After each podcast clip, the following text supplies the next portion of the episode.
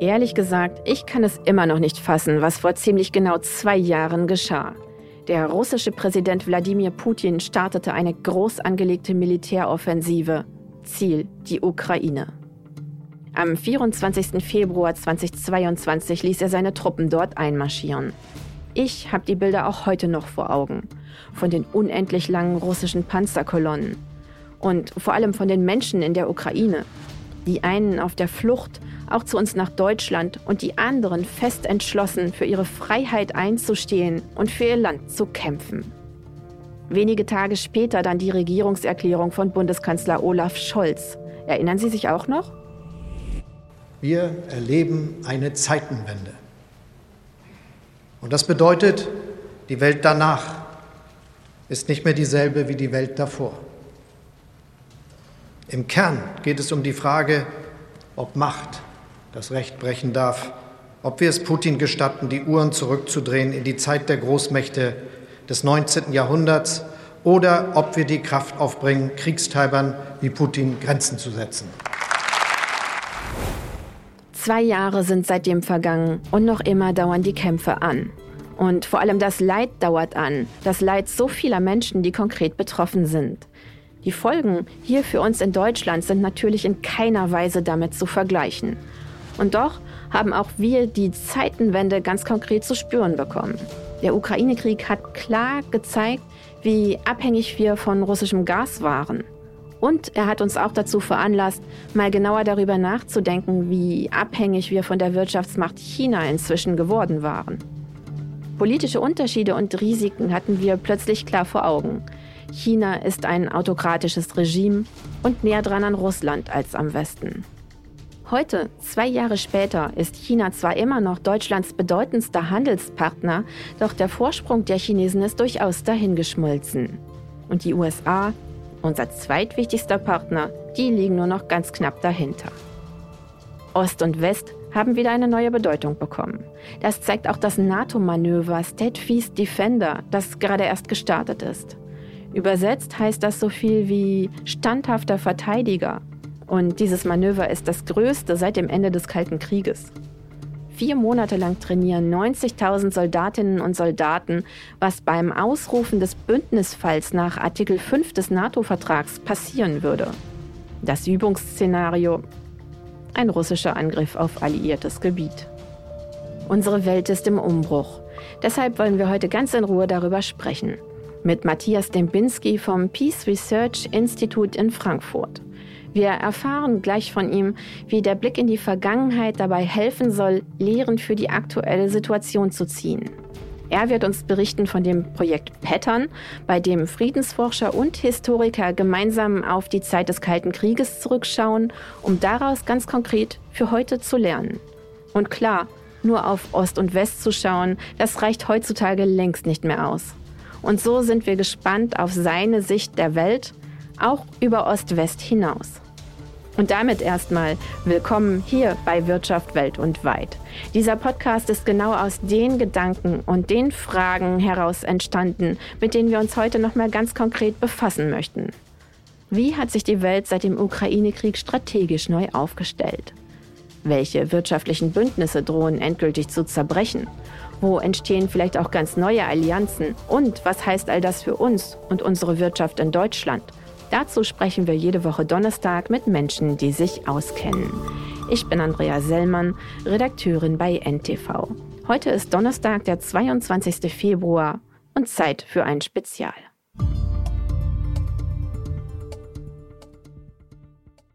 Herr Dembinski, willkommen bei Wirtschaft Welt und Weit. Schön, dass Sie da sind. Ich freue mich sehr. Ich freue mich auch. Die letzten beiden Jahre haben ja nicht nur unseren Blick auf die Welt verändert, sondern die Welt auch gewissermaßen neu sortiert. Und selbst wenn der Krieg in der Ukraine jetzt enden würde, dann, das muss man ja leider sagen, wäre die Konfrontation zwischen Russland und dem Westen damit auch nicht vom Tisch. Haben wir das klar genug vor Augen? Also ob wir das wirklich klar genug vor Augen haben, weiß ich nicht. Es gibt immer noch viele Leute, die hoffen darauf, dass mit dem Ende des Krieges sich eine neue Entspannungsphase, eine, eine Friedensphase möglicherweise auch ergeben könnte. Aber ich glaube, da müssen wir sehr vorsichtig sein. Ähm, meiner Einschätzung nach haben wir es in Russland mit einem Regime zu tun, was sich immer weiter radikalisiert, vor allem nach innen, ähm, was aber auch nach außen gewaltbereiter und vor allen Dingen risikobereiter wird.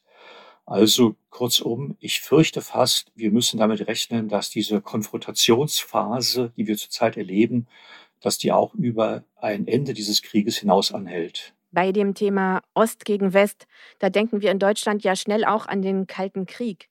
Wie sehr steuert die Welt wieder in eine solche Richtung? Also man muss natürlich aufpassen mit den Vergleichen des Kalten Krieges, aber ich glaube schon, dass wir in eine Situation hineingeraten, die in wichtigen, wichtigen Hinsichten Ähnlichkeiten hat mit dem vergangenen Kalten Krieg. Für wie brisant halten Sie die aktuelle Situation? Also ich, die, die Situation ist, wie gesagt, sie ist, sie, ist, sie, ist, sie ist brisant. Es gibt eine Reihe von Konfliktpotenzial. Ähm, das betrifft nicht nur die militärische Dimension, die natürlich in besonderer Weise, auch hier die nukleare Dimension, aber es geht weit darüber hinaus. Ähm, angesprochen wurde, immer wieder diskutiert wird, ähm, so etwas wie hybride Bedrohungen, wie Cyberkriege, ähm, äh, Bedrohung der, der europäischen Infrastruktur. Auch dafür haben wir in den letzten Jahren eine ganze Reihe von Beispielen gesehen, die uns darauf aufmerksam machen, auf das Gefahrenpotenzial, was drohen könnte. Und darüber hinaus schließlich sozusagen auch denn eine, eine, eine, eine äh, ich will nicht sagen eine Konfrontation, aber eine, eine, eine zusätzliche, zunehmende Gegensätze in außereuropäischen Regionen. In Afrika beispielsweise ist Russland mit seinen Wagner-Söldnern schon präsent. Ähm, und es kommt oder kam auch wie in Syrien eher sogar zu Zusammenstößen etwa zwischen amerikanischen Streitkräften und den Wagner-Leuten. Lassen Sie uns diese neue Weltordnung gleich mal ausführlich beleuchten. Aber bleiben wir bitte zum Start noch mal kurz bei dem Projekt, das Sie ja gerade gestartet haben, gemeinsam mit Berliner Historikern. Berlin war ja zu Zeiten des Kalten Krieges so etwas wie das Zentrum des Kalten Krieges. Also der ganze Konflikt hat sich ja quasi in einer Stadt an einer Stelle konzentriert. Und Sie haben nun dieses Projekt gestartet, wie man aus diesen Zeiten, wie man aus der Vergangenheit lernen kann für die jetzige aktuelle Situation. Das klingt sehr spannend. Wo genau setzen Sie denn da an und wie gehen Sie vor? Also wir gehen davon aus, dass wir, wir, wir lernen immer aus Geschichte wenn wir uns orientieren in der Gegenwart und wenn wir Strategien entwickeln für die Zukunft, dann machen wir das immer vor dem Hintergrund von geschichtlichen Erfahrungen. Denn etwas anderes gibt es ja eigentlich gar nicht. Die Frage ist nur, wie lernt man aus Geschichte? Und dieses Projekt ist der Versuch, systematischer zu lernen. Wir gehen einfach davon aus, dass die Phase, in der wir uns jetzt befinden, diese Phase geopolitischer Konfrontation mit Russland, dass die, wenn überhaupt, nur vergleichbar ist eigentlich mit der ersten Phase des Ost-West-Konfliktes. Hier gibt es in der Tat eine Reihe von Parallelen. Und von daher ist die Hoffnung und die Erwartung, die wir haben mit diesem Projekt, dass wir aus dieser ersten Phase des Kalten Krieges so etwas wie Orientierungswissen generieren könnten für heute und für die Zukunft. Ähm, und da geht es, glaube ich, um zwei Dinge. Wir wollen einmal schauen, wie kann man eigentlich, wie, wie, wie, wie kann man sich gegenüber Russland und gegenüber den, einem zunehmend aggressiveren Russland aufstellen äh, und standhalten. Aber gleichzeitig geht es auch um die Frage, gibt es eventuell Chancen, auch diesen Konflikt wieder zu transformieren und vielleicht sogar zu zivilisieren? Wie also kommt man auch aus einer Situation sehr hoher Spannungen, Konfrontation raus möglicherweise in eine Phase von Koexistenz. Geben Sie uns gern mal ein Beispiel, damit wir uns das besser vorstellen können. Was genau schauen Sie sich da an? Also wir machen dieses Projekt, wir haben sozusagen drei, drei große Handlungsfelder im Blick. Da geht es zum einen um nukleare Risiken, nukleare Drohungen und Risiken und die Frage, wie kann man eigentlich mit diesen nuklearen Risiken umgehen? Wie kann man die vielleicht ein bisschen einfangen? Das zweite ist das große Feld von äh, hybrider Kriegsführung. Das war im Ost-West-Konflikt, war das vor allen Dingen Sabotage. Da, hatten, da hat die Sowjetunion beispielsweise sehr umfangreiche Planungen gehabt. Das ist heute ebenfalls Sabotage, Gefährdung von kritischer Infrastruktur, aber das betrifft auch diesen ganzen Bereich von Cyber und Cyberwarfare und, und, Cyberkriegen. Und der dritte Bereich ist schließlich das Krisenmanagement. Also während des Ost-West-Konfliktes haben die beiden Supermächte Blöcke es zwar geschafft, in Europa einen kalten Frieden zu erhalten, aber gleichzeitig haben sie in außereuropäischen Regionen, man damals noch unter dem Begriff Dritte Welt fasste, ähm, dann auch wirklich Stellvertreterkriege geführt, haben es aber gleichzeitig geschafft, äh, eine Eskalation dieser Kriege auf, den, auf die Zentralregion zu verhindern. Also auch da kann man vielleicht lernen darüber, welche Fehler man nicht machen darf. Denkt mal etwa an Vietnam, aber auch lernen möglicherweise, wie diese Konfrontation in außereuropäischen Räumen, die wir jetzt ja auch schon erleben, wie man sozusagen die kontrollieren und einfangen kann. Picken Sie sich dann eine Situation, ein Szenario ganz konkret raus und vergleichen das dann? Oder wie muss ich mir das vorstellen?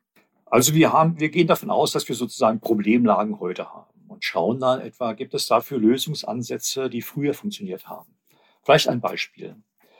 Ähm, wenn man jetzt an die Ukraine denkt und die Frage, was passiert nach dem Krieg und kann man der Ukraine Sicherheitsgarantien geben? Wie könnten solche Sicherheitsgarantien aussehen? Da gibt es eine ganze Reihe von Überlegungen. Eine Überlegung ist, dass man der Ukraine, auch wenn sie geteilt ist, äh, eine Mitgliedschaft in der NATO anbietet. Gibt es natürlich eine ganze Reihe von Fragezeichen. Geht das überhaupt? Würde man dafür die Zustimmung aller NATO-Staaten bekommen? Aber das ist vielleicht gar nicht mal so zentral, sondern die Frage, die im Zentrum stehen müsste, ist, wird, würde eine solche Sicherheitsgarantie Konflikt verschärfend wirken oder könnte sie möglicherweise konfliktberuhigend wirken? Und da gibt es natürlich eine, einen Vergleich. Das war die Aufnahme des geteilten Deutschlands 1955 in die NATO. Auch da hat man befürchtet, dass dieser Schritt äh, den Konflikt dramatisch verschärfen könnte und die Spannung erhöhen könnte. De facto haben wir das Gegenteil erlebt. Das war die Grundlage dafür, dass wir dann irgendwann in die Entspannungsphase übergehen konnten. Was uns jetzt interessiert, das sind die Bedingungen, unter denen das damals funktioniert hat, und dann zu schauen, ob diese Bedingungen heute ähnlich sind oder wiederholt werden könnten. Also so ungefähr müssten Sie sich das vorstellen, wie das Projekt dann funktioniert. Okay, und in diesem Szenario haben Sie ja jetzt gerade von einer geteilten Ukraine gesprochen. Das ist ja nur ein Szenario jetzt. Äh, Olaf Scholz, unser Bundeskanzler, der hat ja gerade erst das Sicherheitsabkommen mit der Ukraine bekräftigt und die deutsche Unterstützung versichert und hat sich dabei auch klar für eine freie Ukraine eingesetzt und ganz klar ausgesprochen gegen einen russischen Diktatfrieden. Wenn wir mal in der Theorie bleiben, Spielen Sie da andere Szenarien, die denkbar wären, eh genauso durch? Also ich glaube, zurzeit müssen wir, was die Ukraine angeht, eine Reihe von Szenarien durchspielen. Ähm, eine, dass sich die Ukraine militärisch durchsetzen könnte, ist jedenfalls Stand heute ähm, ein eher unwahrscheinliches Szenario. Und befürchten müsste man eher, dass Russland aufgrund der aufgrund seines größeren Potenzials, sowohl was äh, die Rüstungsindustrie angeht, als auch was äh, das Personal angeht, also die Möglichkeit, Soldaten zu rekrutieren, einfach mehr Möglichkeiten hat, eher in der Lage ist, diesen Krieg auf Dauer durchzuhalten. Hinzu kommen die ganzen Unsicherheiten über die USA, also wie lange eigentlich steht noch die USA zur Ukraine. Also kurzum, ich glaube, wir müssen einfach eine ganze Reihe von Szenarien durchdiskutieren und ähm, eine, ein Ende des Krieges der Gestalt, dass es einfach nur einen Waffenstillstand gibt und dann eine Phase von, in der die Ukraine getrennt bleibt. Ich glaube, das ist ein Szenario, das man, das man im Blick haben muss. Inwieweit hat Putin es dann doch geschafft, den Westen zu spalten? Ich weiß nicht, ob Putin das geschafft hat. Also bisher jedenfalls steht der Westen äh, zusammen und das ist eine ganz erstaunliche Leistung. Denken Sie etwa an die europäischen Sanktionen. Die müssen immer einstimmig beschlossen werden. Und obwohl das außerordentlich schwierig ist, haben wir es bisher geschafft, äh, elf Sanktionspakete auf den Weg zu bringen. Also bisher steht der Westen zusammen. Wenn er sich spaltet, wenn die USA sozusagen diese Anti-Putin-Koalition tatsächlich verlassen sollten unter Trump, dann ist das, glaube ich, nicht Putins Verdienst, sondern es ist Trumps Verschulden. Wenn wir jetzt noch mal von oben drauf schauen auf die Welt und die aktuelle Situation dann noch mal ein bisschen genauer betrachten, wie sehr haben denn dann die letzten beiden Jahre die Position Russlands im weltweiten Machtgefüge geschwächt? Also ja, die Beziehungen zum Westen, die sind zerrüttet, das ist klar. Aber das ist ja unsere Perspektive. Wie stark ist Russland im Weltgefüge? Was würden Sie da sagen? Es gab ja zu Beginn des Krieges die Hoffnung, es möge gelingen, äh, Russland weltweit zu isolieren. Das war von Anfang an schwierig. Das war von, schon vor dem Krieg war klar gewesen, es gibt eine, es gibt eine, ich will nicht sagen Allianz, aber es gibt eine, eine Übereinstimmung zwischen Russland und China. Es hat sich dann in den Jahren danach gezeigt, dass es eine ganze Reihe von Schlüsselländern gibt in äh, außerhalb des, des, des, dessen, was man als politischen Westen bezeichnen kann, die zwar nicht unbedingt die russische Position teilen in diesem, in diesem Krieg, die sich aber auch nicht ähm, mal, in eine, in eine Koalition mit dem Westen hineingeben sollen. Man kann die immer ganz gut bezeichnen. Der englische Begriff dafür ist Fence-Sitter. Das heißt, die sind sozusagen außerhalb. Ähm, äh, sie profitieren möglicherweise sogar von dieser Situation, etwa indem sie, so wie Indien, billiges äh, russisches Öl beziehen. Ähm, aber sie wollen sich sozusagen nicht, nicht aktiv einmischen. Wer sind denn ganz konkret Putins Freunde und wer die Unentschlossenen, die sozusagen am Zaun stehen? Ich meine, die, die, aktuellen, die aktuellen Freunde lassen sich an, ein paar Fingern abzählen. Also die, die Staaten, die sozusagen dem, der auch, auch früher schon der Annexion der Krim zugestimmt haben, das sind nur ganz wenige. Das ist Weißrussland, das ist Nicaragua, das sind vielleicht noch ein paar andere. Das ist sehr überschaubar. Ähm, sehr viel größer, wie gesagt, ist die Anzahl der Länder, die keine klare Position beziehen, die sich nicht positionieren, die sich nicht in diese bipolare oder diese West, russisch-westliche Konfrontation einbeziehen lassen wollen, die sozusagen neutral bleiben ähm, und eigentlich im Grunde so ein bisschen an der Seite stehen und abwarten. Durchaus, durchaus auch profitieren äh, von dieser Situation, aber jedenfalls nicht, nicht sich, sich positionieren wollen auf einer Seite. Das heißt, wir müssen viel weiter denken. Die multipolare Weltordnung, ist es das, worauf wir uns einstellen müssen? Also darauf müssen wir uns bestimmt einstellen.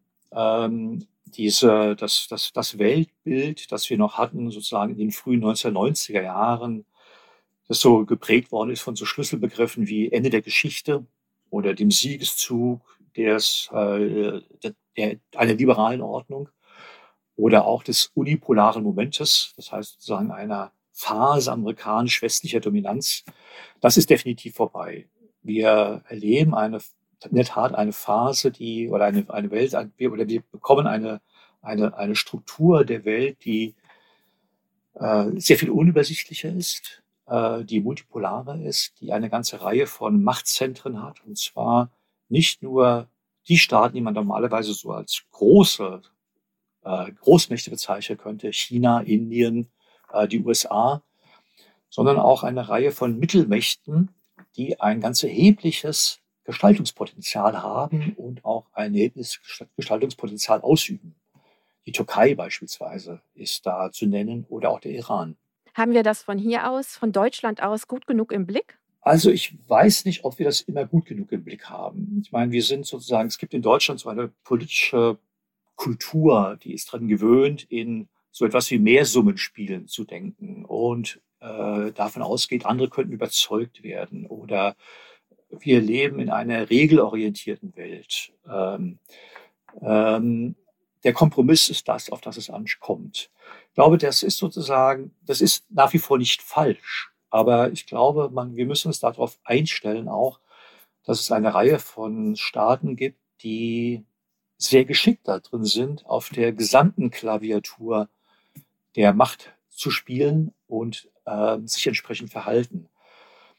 Ähm, also, ich glaube, wir müssen vor allen Dingen, es kommt auch dazu, wir müssen sozusagen die, die Gestaltungsmöglichkeiten und den Gestaltungswillen einer ganzen Reihe von Staaten in der nicht-europäischen Welt viel ernster nehmen ähm, und diese Staaten als tatsächlich gleichberechtigte Partner, die möglicherweise etwas ganz anderes wollen, akzeptieren. Tun wir das denn inzwischen? Ich meine, in den letzten Jahren, da hat sich ja einiges geändert. Ich denke nur an Olaf Scholz und Robert Habeck, unseren Bundeskanzler und Wirtschaftsminister, die gemeinsam durch die Welt gereist sind, um neue Energiepartner zu rekrutieren in vielen Ländern auf dieser Welt. Sieht man diese Länder jetzt mehr als Wirtschaftspartner und wirklich als souveräne Partner? Oder muss da noch ganz viel passieren? Also ich glaube, da hat sich schon sehr viel ergeben. Ich glaube, es ist schon so, dass wir tatsächlich auch, dass die deutsche Politik auch merkt ähm, oder sieht, ähm, dass viele Länder ein unglaubliches Gestaltungspotenzial haben, dass viele Länder auch ähm, äh, äh sehr souveränitätsbewusst sind und als souveräne Staaten entsprechend ernst genommen und anerkannt werden wollen. Ähm, dennoch gibt es immer wieder Stimmen, wo man dann so ein bisschen so Zweifel bekommt. Auch hier vielleicht so ein Beispiel. Äh, in Bezug auf Afrika, da gab es oder hat auch sozusagen die, die rhetorisch äh, in der Europäischen Union ähm, und in Europa äh, viele Leute haben akzeptiert, dass ja, also Afrika ist wichtig und Afrika hat, ist selbstbestimmt und es sollte so etwas geben wie ähm, afrikanische Lösungen für afrikanische Probleme. Neuerdings hört man öfter mal, jetzt ist Russland da mit Wagner und es geht um gar nicht um die Frage afrikanische Lösungen für afrikanische Probleme, sondern de facto um russische Lösungen für afrikanische Probleme. Und dort müsste man doch als Westen wieder präsent sein und ein Gegengewicht geben. Also kurzum, da gibt es immer noch so diese Vorstellung, Afrika ist im Grunde nur der, der Boden, auf dem sich diese russisch-westliche Konfrontation austrägt. Aber das wäre natürlich ein, ein Blick, der, der ginge viel zu kurz und der würde sozusagen die, den Akteurscharakter, den Gestaltungswillen afrikanischer Staaten nicht anerkennen. Und wenn wir auf die Wirtschaft schauen, da ist China ja wirtschaftlich unheimlich stark in Afrika. Die Europäische Union versucht mit Global Gateway, also mit dem europäischen Alternativprojekt äh, zur chinesischen neuen Seidenstraße, so ein bisschen dagegen zu halten. Aber Chinas Vorsprung, der ist ganz gewaltig. Welche Rolle spielen bei dieser ganzen Sache nun Wirtschaftskontakte? Ich glaube, dass sich diese, auch das sozusagen so ein, so ein vielleicht so ein, so, ein, so ein tradiertes deutsches Denken, dass es sozusagen klare Trennungen gab zwischen der Sphäre der Sicherheitspolitik und der Sphäre der Wirtschaftspolitik, dass sich auch das wieder verändert. Ähm, Sie sehen das in, auf der europäischen Ebene, aber auch auf der deutschen Ebene in der Diskussion, dass sozusagen sowas wie Geoökonomie zurückkommt und ähm, äh, politische Akteure und Handlungsentscheidungsträger auch deutlicher sozusagen die sicherheitspolitischen Risiken etwa von ökonomischer Interdependenz sehen und ähm, da einen kritischeren Blick drauf haben. Also kurzum, Wirtschaftspolitik und Ökonomie ist natürlich für, hat sicherheitspolitische Implikationen und umgekehrt. Sicherheitspolitik hat ökonomische Implikationen. Und das zusammenzudenken ist äh, etwas, was uns, denke ich, auch zunehmend besser gelingt. Aber trotzdem muss noch viel passieren. Also man müsste, man, man, das ist jetzt sozusagen, man muss, man muss mal schauen, etwa die Europäische Union hat eine Reihe von auch äh, geoökonomischen Instrumenten auf den Weg gebracht, die meines Erachtens in die richtige Richtung deuten, indem sie ähm, ja, die Bedeutung von kritischen Rohstoffen anders gewichten, indem sie Exportkontrollen nochmal höher gewichten.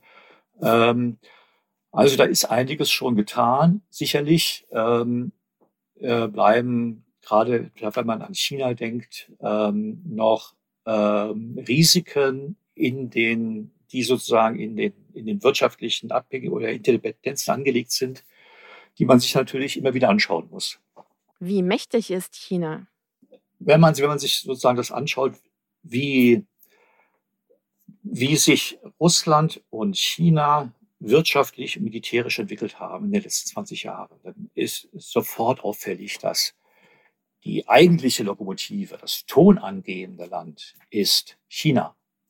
Und Russland droht äh, zunehmend zu einem Anhängsel chinesischer Macht zu werden. Ähm, von daher ist sozusagen der amerikanische Blick und der Blick Trumps, aber nicht nur der, sondern auch Bidens auf China und die Wahrnehmung, dass die eigentliche Herausforderung für USA nicht von Russland kommt, sondern von China kommt, der Blick, der ist, glaube ich, nicht falsch. Und die Region Indo-Pazifik steht deshalb viel mehr im Zentrum amerikanischer Aufmerksamkeit als jetzt zum Beispiel Europa. Würden Sie das auch so sehen? Ich würde das in der Tat auch so sehen. Das fing auch schon an mit äh, unter Präsident Obama. Auch der hatte schon damals ein Pivot to Asia, also eine Verlagerung der Aufmerksamkeiten nach Asien, äh, ins Zentrum seiner Politik gestellt.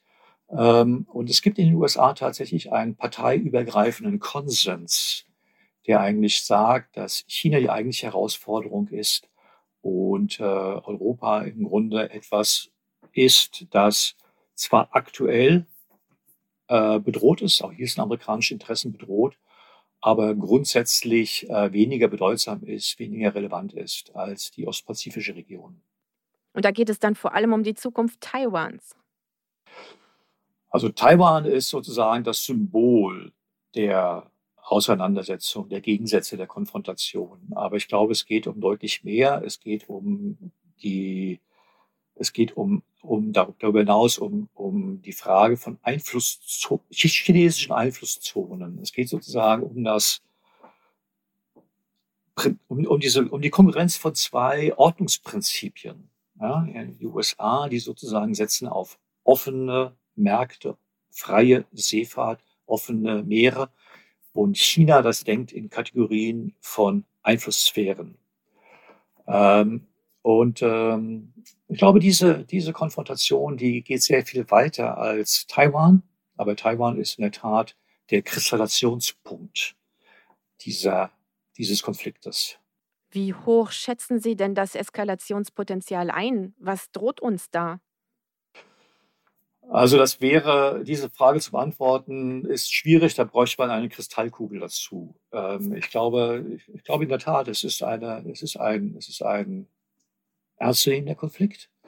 Ähm, äh, es gibt aber sozusagen noch die Hoffnung, dass man aus dieser Eskalationsdynamik aussteigt und vielleicht einfach beide Seiten sich bemühen, den Status quo zu stabilisieren und so zu zementieren.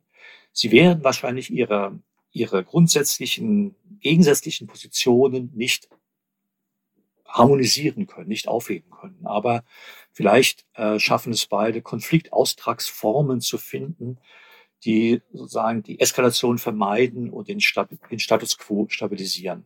Das wäre in jedem Fall wünschenswert, auch aus wirtschaftlicher Perspektive. Denn dort verlaufen ja wichtige weltweite Handelsrouten, die auch für uns in Europa ja sehr, sehr wichtig sind. Wenn es tatsächlich zu einer Konfrontation zwischen den USA und China kommen sollte, dann ist Europa in ganz fundamentaler Weise berührt, in ganz fundamentaler Weise betroffen. Ähm, ich glaube, das ist auch allen klar. Ich glaube auch deshalb gibt es ein großes Interesse daran, äh, auch aus europäischer Sicht äh, Einfluss zu nehmen, Einfluss zu nehmen, sowohl auf die USA als auch auf China und deutlich zu machen, dass es auch eine europäische Alternative gibt äh, in der Region und in diesem Konflikt. Wie würden Sie denn unser Verhältnis zu China aktuell beschreiben? Wir beschreiben es ja immer nach wie vor so, dass China ist äh, Partner äh, und strategischer Rivale, äh, beides zusammen. Und ich glaube, das ist auch die richtige Charakterisierung. Wir sind andere, einerseits auf China angewiesen, um eine Reihe von globalen Herausforderungen zu, zu bewältigen. Ähm, und Klimawandel ist sozusagen nur die wichtigste davon. Ähm, andererseits ist es natürlich schon so, dass China andere Ordnungsprinzipien vertritt, ähm, dass China ein ganz anderer Akteur darstellt äh, und dass wir mit China konkurrieren in einer Reihe von äh, Regionen dieser Welt. Ähm, dennoch ähm, ist die europäische Politik eine andere als die amerikanische. Etwa in Bezug auf Geoökonomie sprechen wir nach wie vor von einem, einem De-Risking, also einem Management der Risiken, die aus der Interdependenz resultieren und nicht von Decoupling, also einer Auflösung dieser Interdependenz. Ähm, und wir gehen auch weiterhin davon aus, dass es auch politisch und geopolitisch Möglichkeiten des Ausgleichs gibt und die äh, Konfrontation nicht die einzige Lösung dieser Konflikte darstellt. Das Konzept Wandel durch Handel, ist das für Sie weiterhin funktionsfähig oder ist das gescheitert? Wenn dieses Konzept besagte, dass, und das, und das besagt es tatsächlich, glaube ich, für viele Leute, dass ähm, mit, mit, mit, mit wirtschaftlicher Interdependenz so etwas auch wie politische Transformation einhergeht, dann glaube ich, ist das gescheitert. Ähm, also beispielsweise in Bezug auf China gab es ja auch in den USA bis in die, bis in die 2000er, bis in die Mitte, also frühen 2000er Jahre die Erwartung, dass mit der Öffnung Chinas, mit der wirtschaftlichen Öffnung, mit der Beitritt zur Welthandelsorganisation, mit der Liberalisierung im wirtschaftlichen Bereich auch eine Liberalisierung im politischen Bereich einhergehen wird. Und das, glaube ich, ist gescheitert. Ähm, also von daher ist dieses Handel durch Wandel, ähm, würde man zumindest heute deutlich kritischer sehen, als man es noch vor fünf oder zehn Jahren gemacht hat. Ob Interdependenz ähm, dem Frieden zuträglich sein kann. Ich glaube, diese Hoffnung ist noch nicht gescheitert. Also da muss man noch genau hinschauen und genau nochmal auch prüfen, unter welchen Bedingungen kann wirtschaftlicher Austausch, kann Interdependenz Frieden fördern und in welchen Situationen wird ähm, wirtschaftliche Interdependenz tatsächlich zu einem Risiko und möglicherweise auch zu einem konfliktverschärfenden Element. Aber das heißt was? Inwieweit könnte die Wirtschaft, ich sag mal, der Kit sein, der dann doch auch die politische Situation wieder ein bisschen zusammenflickt? Letztlich ist es ja so, dass wir immer davon ausgehen und das auch wissen, dass ähm, ein Abbruch wirtschaftlicher Beziehungen der Folge von politischen Konflikten ist, mit extremen Kosten einhergeht, für beide Seiten. Interessanterweise man, sieht man das auch in Bezug auf Russland. Auch die, wir leiden unter, beispielsweise unter dem Stopp der Gaslieferungen, aber Russland genauso. Ähm, in dem Fall ist es nicht gelungen, den, den, den Akteuren rational wirklich ihre Interessen zu kalkulieren oder beziehungsweise man muss sagen, dass die ökonomischen Anreize vielleicht nicht stark genug waren, um die politische Motivation Putins zu beeinflussen. Aber grundsätzlich, glaube ich, ist es schon so, dass ähm, der wirtschaftliche Kit äh, die Risikokalkulation von Akteuren verändern kann, und zwar zum Positiven. Und China und die USA, wenn wir uns das mal anschauen? Das ist eine Frage, die ist nicht entschieden. Also man muss, man müsste sich auch anschauen, ähm, was hat, was hat China zu verlieren von einer offenen Konfrontation? Und was hätte es zu gewinnen? Äh, ich weiß jetzt nicht, wie die chinesische Führung ihre Kosten-Nutzen-Kalkulation macht. Wenn, wenn ich mich selber in die mal, äh, Schuhe der chinesischen Führung reinstellen würde, mit meinem Verständnis von Rationalität und meinem Verständnis von Kosten und Nutzen, dann wäre mir sehr schnell klar, dass ein Abbruch der, der, der ökonomischen Beziehungen so kostspielig ist, dass es den möglichen Gewinn von einer politischen Konfrontation niemals aufwiegt. Ob die chinesische Führung ähnlich eh kalkuliert oder nicht, das wissen wir nicht. Das ist, wie gesagt, unsere Hoffnung, aber ich würde diese Hoffnung noch nicht sofort absch deshalb abschreiben, weil es im Fall von Russland und Putin nicht funktioniert hat. Jetzt haben wir ja mehrfach schon Donald Trump erwähnt, der ja gerne wieder Präsident werden möchte in den USA. Wenn er das schaffen würde, was würde das denn dann bedeuten für das Verhältnis von, der, von den USA zu China und zum Westen? Und zu Russland? Ich glaube, eine Wahl Trumps würde das Verhältnis zu China möglicherweise sogar noch, könnte sogar die, die Spannung im Verhältnis zu China noch erhöhen. Ähm, wie sich das im Verhältnis zu Russland auswirken wirken würde, ist schwer zu sagen. Trump, er sagt immer, wenn er gewählt wird, er würde diesen Konflikt innerhalb kürzester Zeit beenden können, diesen Krieg. Ob das tatsächlich so ist und was er machen würde, ist vollkommen unklar. Auch da bräuchte man den Blick in die Kristallkugel. Er hat sich bei seiner letzten Präsidentschaft, haben die immer festgestellt, dass es eine riesengroße Lücke gibt zwischen seiner Rhetorik und dem, was er tatsächlich macht. Ähm, ich glaube, äh, Konsequenzen hätte das vor allen Dingen für das Verhältnis äh, zwischen den USA und Europa und für die Zukunft der NATO. Und da müsste man sich in der Tat äh, sehr grundlegend Gedanken machen, wie man ähm, die NATO und die Beziehung zu den USA unter einer Regierung Trump bewahren oder weiterentwickeln könnte. Ja, neulich hat er ja auch gesagt, dass er im Fall einer Wiederwahl nur NATO-Mitglieder verteidigen würde, die genug in ihr Militär investiert haben.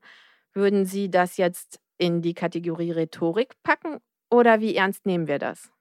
Es gibt, wenn man sich, wenn man sich die politische Programmatik Trumps anschaut, äh, alles, was er so gesagt hat. Da gibt es unglaublich viel Schwankungen, unglaublich viel Theatralik, aber es gibt eine durchgängige Linie. Er war schon von immer war er außerordentlich skeptisch, was militärische Allianzen und überhaupt was internationale Organisationen angeht. Trump ist ein Souveränist. Er, die, die, die, die, der souveräne Nationalstaat ist das, was ihn motiviert. Und gerade Allianzen sind eher ein, eine Bürde, eine Last, aber sind kein, kein Vorteil für die USA. Trump wird, wenn er tatsächlich die Wahl gewinnen sollte, wahrscheinlich mit einer, mit einem klareren und umsetzbareren politischen Programm antreten und nicht so erratisch agieren wie während seiner ersten Präsidentschaft. Also von daher glaube ich, gibt es hier wirklich Risiken für die, für das transatlantische Verhältnis, auf die wir uns einstellen müssen. Das heißt, der Westen würde dann, wenn wir jetzt nochmal von oben drauf gucken, auf die ganze Welt, der Westen würde geschwächt? Ähm, ich glaube, der Westen würde sozusagen an Kohäsion verlieren und damit möglicherweise auch geschwächt werden, ja. Das heißt, für uns in Europa wird nochmal wichtiger, dass wir auch auf andere Staaten gucken. Also ich sag mal Richtung Indien, die haben China ja schon eingeholt oder machen zumindest eine Art Kopf-an-Kopf-Rennen, was die Bevölkerungszahl angeht. Aber auch der globale Süden. Ich glaube, vor allen Dingen bedeutet es, dass Europa viel mehr Verantwortung für die eigene Sicherheit übernehmen muss. Ähm, und dass Europa, das ist dann sozusagen das, was Sie angesprochen haben, die Konsequenz, auch sein geopolitisches Profil schärfen muss. Europa muss sozusagen eine, eine einheitlichere Stimme und eine äh, sozusagen in der Welt entwickeln. Europa kann das, Europa ist in bestimmten Bereichen auch sehr gut. Europa ist sehr gut, wenn es darum geht, so etwas wie, wie strukturbildende Macht zu entfalten oder wenn es darum geht, sein um, seine Umwelt zu beeinflussen. Das, das gelingt Europa sehr gut. Europa ist äh, notorisch schlechter drin, wenn es darum geht, Erzwingungsmacht auszuüben und vor allen Dingen sozusagen auf der militärischen Klaviatur der Machtinstrumente zu spielen. Das ist vielleicht auch ein Vorteil und vielleicht reicht es auch tatsächlich, wenn sich Europa darauf konzentriert und fokussiert, Gestaltungsmacht auszuüben, etwa über wirtschaftliche Sanktionen, über äh, Assoziierungsabkommen, über ähm, Erweiterungspolitiken. Ähm, da kann Europa sehr viel machen. Das sind sehr wirkungsvolle Instrumente. Und hier hat vor allen Dingen Europa einen strukturellen Vorteil, den es ausspielen kann. Aber wenn das nicht reicht, wie kriegt man es dann dann hin, dass Europa auch darüber hinaus mit einheitlicher Stimme spricht? Ich glaube, man kann es nicht erzwingen. Wenn die europäischen Staaten unterschiedlich strukturell unterschiedliche Interessen haben, wird man sie nicht zusammen zwingen können. Man muss dann einfach sozusagen mit dieser, mit der Pluralität leben und möglicherweise auch aus der Vielfältigkeit ein, äh, einen Vorteil machen und auch sozusagen auch den, den äh, zeigen können, dass ähm, äh, Europa unterschiedliche Akzente setzen kann in der Welt aufgrund der Vielfältigkeit auch der Mitgliedstaaten innerhalb der Europäischen Union. Also sprich, wenn beispielsweise Italien in, äh, oder auch Frankreich ähm, in, in Afrika eine gestaltende Rolle spielen wollen und nicht alle mitziehen, dann ist es vielleicht für die europäische Einigkeit oder für die, wir mal, für die europäische, für das Auftreten der Europäischen Union vielleicht auch kein so ein großer Verlust. Wie würden Sie Deutschland jetzt einordnen als wichtigen Player in der Europäischen Union? Deutschland ist die wirtschaftlich stärkste Macht. Deutschland ist die bevölkerungsreichste Macht und Deutschland ist vor allen Dingen die Macht in der Mitte Europas. Das, das zentrale Land in der Mitte Europas. Und ähm, glaube, die, die Nachfrage nach deutscher Führung, ähm, die, die gab es schon immer. Äh, und die wird stärker. Und äh, Deutschland, ich glaube, weiß, weiß stärker um diese Verantwortung äh, und wird diese Verantwortung spielen müssen. Gleichzeitig immer oder sozusagen in Sorge mit Blick auf, auf die wichtigen Partner und das sind vor allen Dingen Polen und Frankreich. Und Sie haben die Verantwortung angesprochen. Sind wir auch bereit, die zu tragen? Und was sind die Folgen? Ich würde sagen, ich glaube, wir sind zunehmend bereit, die zu tragen. Ich meine, das muss man, glaube ich, auch sich in dem historischen Prozess anschauen und schauen, wie sich Deutschland entwickelt hat von den frühen 1990er Jahren bis heute. Ich glaube schon, dass man da Veränderungen sehen kann und dass man auch sieht, dass Deutschland bereit ist, mehr Verantwortung zu tragen.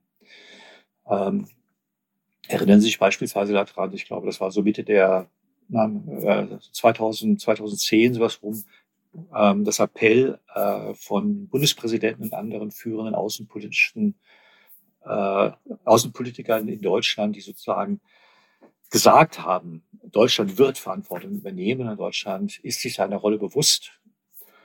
Von dem Appell bis zum tatsächlichen Tun ist natürlich ein Weg, aber wir sind dabei, diesen Weg zu beschreiten. Was bedeutet das ganz konkret für uns, auch finanziell? Ähm, ich, das kostet. Also ich, ähm, aber auch hier ändert sich was. Ich meine, ähm, noch vor dem russischen, vor dem russischen Angriff 2022, ähm, also nach der, nach der Annexion der Krim, war beispielsweise das 2-Prozent-Ziel der NATO ähm, in Deutschland hoch umstritten. Mittlerweile, glaube ich, ist es fast schon Konsens, wenn man mal von der Linkspartei und möglicherweise der AfD absieht, ähm, dass es in unserem eigenen Interesse liegt, ähm, diese zwei Prozent des Bruttosozialproduktes auf Dauer für die Verteidigung auszugeben. Also auch das zum Beispiel ist eine, hier sieht man ganz deutlich sozusagen an diesem einen, an diesem einen Punkt, ähm, wie sich das, wie sich das Klima und das Bewusstsein der Gesellschaft und der Entscheidungsträger verändert. Lassen Sie uns zum Schluss nochmal von oben auf die Welt schauen. Leider sind die Konflikte ja gerade nicht weniger geworden, ganz im Gegenteil. Wir haben den Krieg im Nahen Osten und wir haben in diesem Zusammenhang auch die Angriffe der Houthi-Rebellen auf internationale Handelsschiffe im Roten Meer. Kurz angemerkt, zum Jemen hatten wir übrigens gerade erst eine eigene Folge in diesem Podcast. Wenn Sie das also spannend finden, hören Sie gerne mal rein. Äh, lassen Sie uns zum Schluss nochmal drauf schauen, wie gehen wir aktuell mit dieser Situation um? Ich glaube, das ist ein ganz gutes Beispiel, um die, das unterschiedliche Handlungsrepertoire und die unterschiedlichen Handlungsstrategien der USA und der Europäischen Union einfach mal auf den Punkt zu bringen. Die USA waren viel schneller als die Europäer und sie waren mit, einem, mit einer viel robusteren militärischen Präsenz vor Ort. Äh, sie versuchen nicht nur ähm, Angriffe der Houthis auf äh, Schiffe abzuwehren, sondern sie greifen ganz aktiv äh, äh, Raketenstellungen äh, der Houthis und äh, Kommandozentralen der Houthis äh, im Jemen an. Die Europäische Union war etwas langsamer, aber die Europäische Union hat ebenfalls eine Marinemission auf den Weg gebracht, die aber ein bisschen anderen Fokus hat.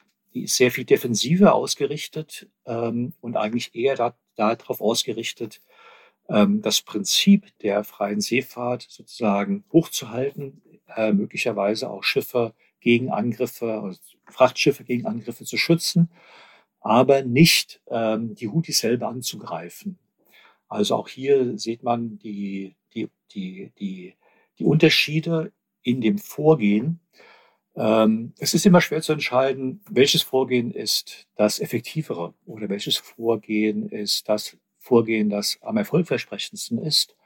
Aber ähm, das ist, glaube ich, eine andere Frage. Und was man sehen kann, ist zunächst einmal den Unterschied. Und was wir überhaupt nicht wissen, ist, ob das amerikanische Vorgehen immer das Bessere ist. Ich glaube, wir können eins festhalten, wenn wir über die neue Weltordnung reden. Es wird kompliziert und es ist verdammt viel im Umbruch gerade. Diese Weltordnung ist, diese Weltordnung ist so lange nicht im Stein gemeißelt. Die Zukunft ist im Entstehen. Wir leben in einer Art Interregnum und es ist sehr schwer zu sehen, wohin die Sache tatsächlich laufen wird. Ob wir in der Lage sind, äh, trotz einer zunehmenden machtpolitischen Multipolarität Kernbestände unseres multilateralen Regelwerkes zu retten, ob wir es schaffen, Kooperation trotz aller politischen Gegensätze in so zentralen Bereichen wie Klimaschutz äh, zu bewahren ob wir Lösungen finden auf die nuklearen Fragen und die, und die, und die Risiken der nuklearen Proliferation oder ob wir zurückfallen in eine wirklich anarchische Welt, wo sozusagen nur noch das Selbsthilfeprinzip zählt. Ich bin nach wie vor optimistisch, dass es uns gelingt, äh, viel von den Regeln zu retten, aber dafür braucht es außenpolitisches Engagement und friedenspolitisches Engagement.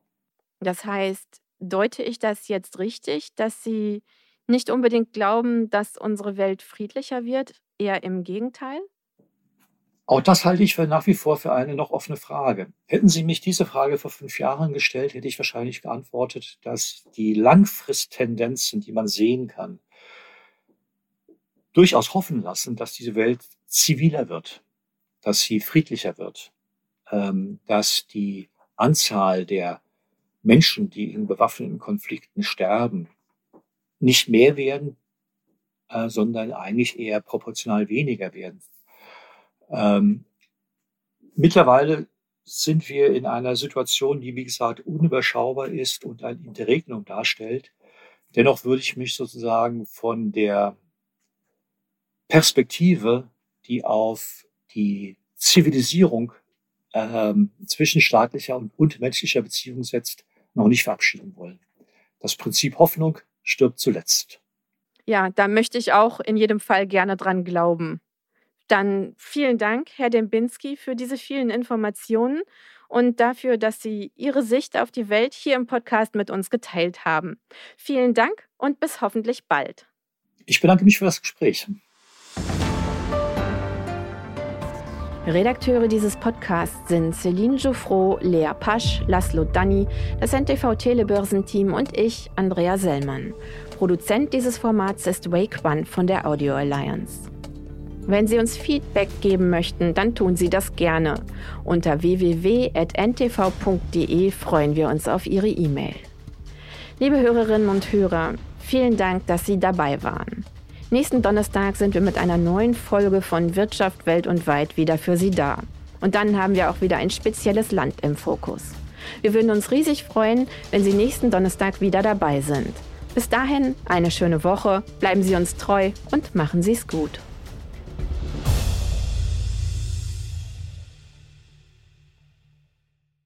Dieser Podcast ist eine Produktion der Audio Alliance.